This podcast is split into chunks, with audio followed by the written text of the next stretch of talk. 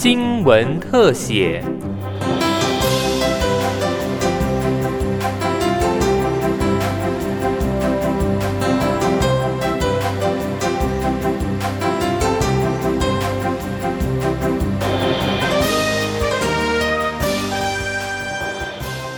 欢迎收听今天的新闻特写，我是尤尤纯。我那时候才知道自己去，这些人又是骗我，全部是骗我。原本在国小担任教职的退休老师，想到自己和老伴毕生积蓄和四千万的房产被灵谷塔投资诈骗集团骗光，不禁悲从中来。惨剧从二零一七年初，富人接到一通自称是塔位中介的男子电话开始，嘘寒问暖后。说富人手头上的灵骨塔塔位很值钱，只需要再搭配成套就可以协助赚取高额价差。富人急于脱手，前前后后就这样被中介业务假买家给骗了二十回，真的都没想啊，就给他们，然后他们也没有做任何动作，然后第二次又叫我去借一千万。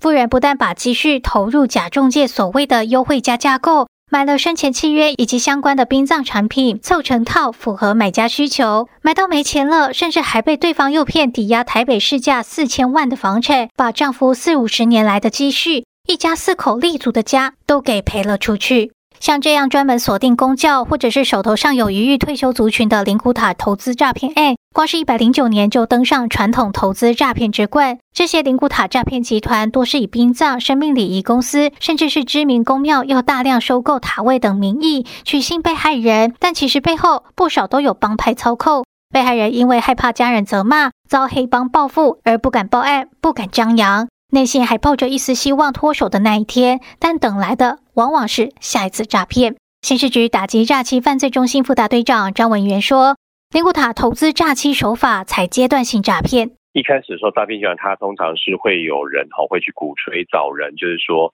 呃，标榜说购买这个塔位呢是一个利润高而且很保值的，来骗被害人来进行一个投资。然后呢，在就像我们这个旅啊，我们所侦办的侦破的案件里面，我们屡屡有发现呢，就是会有一些人就是去中介这个塔位的买卖，然后呢宣称说啊有很多客户要购买哦啊，这个是一个很好投资，骗民众去买，比如说先买所谓的墓园的使用权状。民国八九零年代，政府推动火葬代替土葬，灵骨塔塔位成本数千上万不等，的确吸引不少民众囤塔位投资赚取价差。但随着投资人数越多，利润越趋于合理化，想透过转卖赚取暴利的情况俨然不在。不少投资客被套牢，成为诈骗集团觊觎的肥羊。十多年来，诈骗集团从各方管道取得当初买塔位或者是持有未上市股票的投资客名单。开始打电话，用像是可以协助寻求塔位买家股票损失，可以用塔位来代替赔偿，或者是持股者可以优惠加价购等糖衣话术，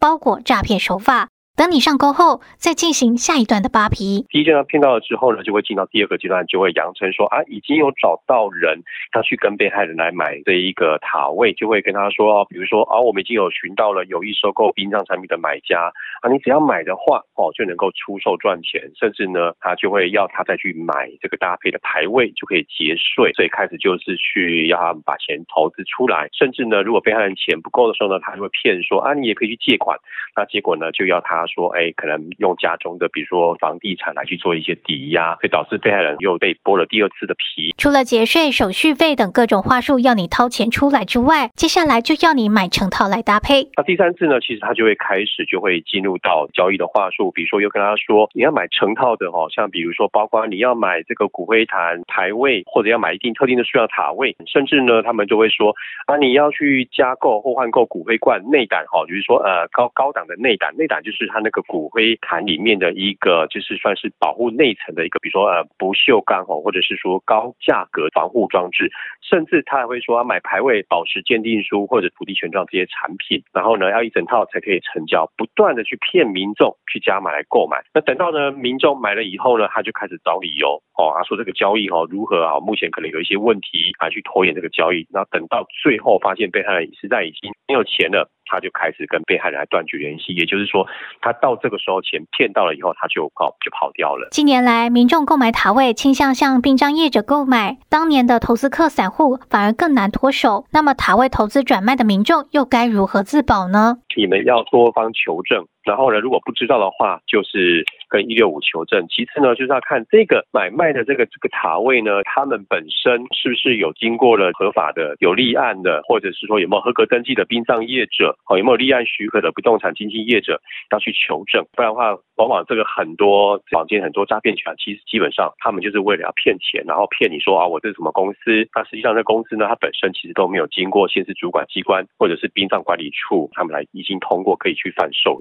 年灵骨塔诈骗走入司法程序，容易被以民事纠纷了结。不过近年来，检警也都发现，这类的诈骗背后多为集团式犯案，不但主动指挥侦办，更以诈欺、组织犯罪等重罪移送法办，期望能够有效断绝灵骨塔诈骗，保住民众一辈子辛辛苦苦攒下的积蓄。